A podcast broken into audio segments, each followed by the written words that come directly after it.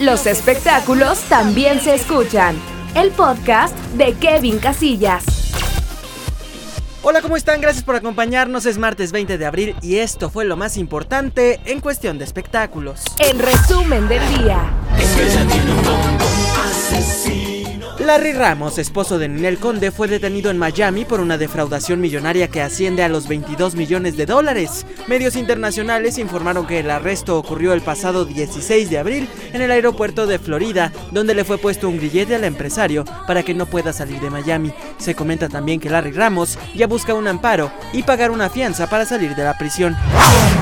Tu cabeza en mi Enrique Guzmán presentó una querella legal contra su nieta Frida Sofía ante la Fiscalía de Investigación del Delito de Violencia Familiar de la Ciudad de México.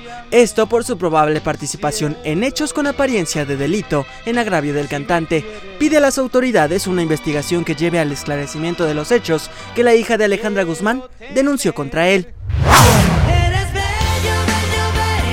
Circula en redes sociales un comunicado de un grupo de personas que padecen el trastorno límite de la personalidad, donde hacen pública su postura respecto a las declaraciones hechas el día de ayer por Alejandra Guzmán y su familia sobre el diagnóstico de este trastorno de Frida Sofía. En él aclaran que la mayoría de los que padece este trastorno no tiene tendencia a mentir y que pudieron tener una historia de abuso en la infancia.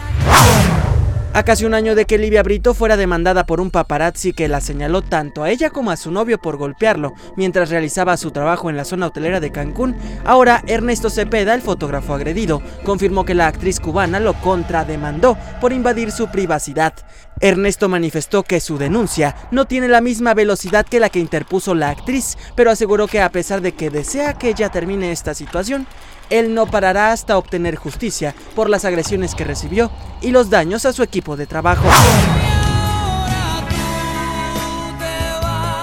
A través de sus redes sociales, Chayanne compartió la imagen de su vacunación contra la COVID-19. Aún con el cubrebocas puesto, se le puede apreciar una sonrisa en los labios mientras recibe la inyección en su brazo izquierdo.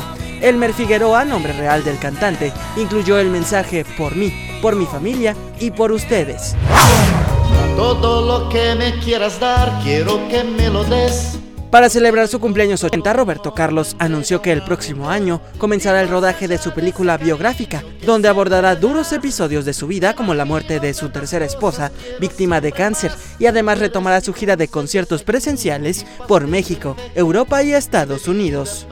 Escucha los espectáculos con Kevin Casillas. Hasta aquí lo más importante de los espectáculos, los espero mañana miércoles 21 de abril y por lo pronto yo soy Kevin Casillas y tú ya estás llamado descansa. Síguenos en arroba Kevin en podcast.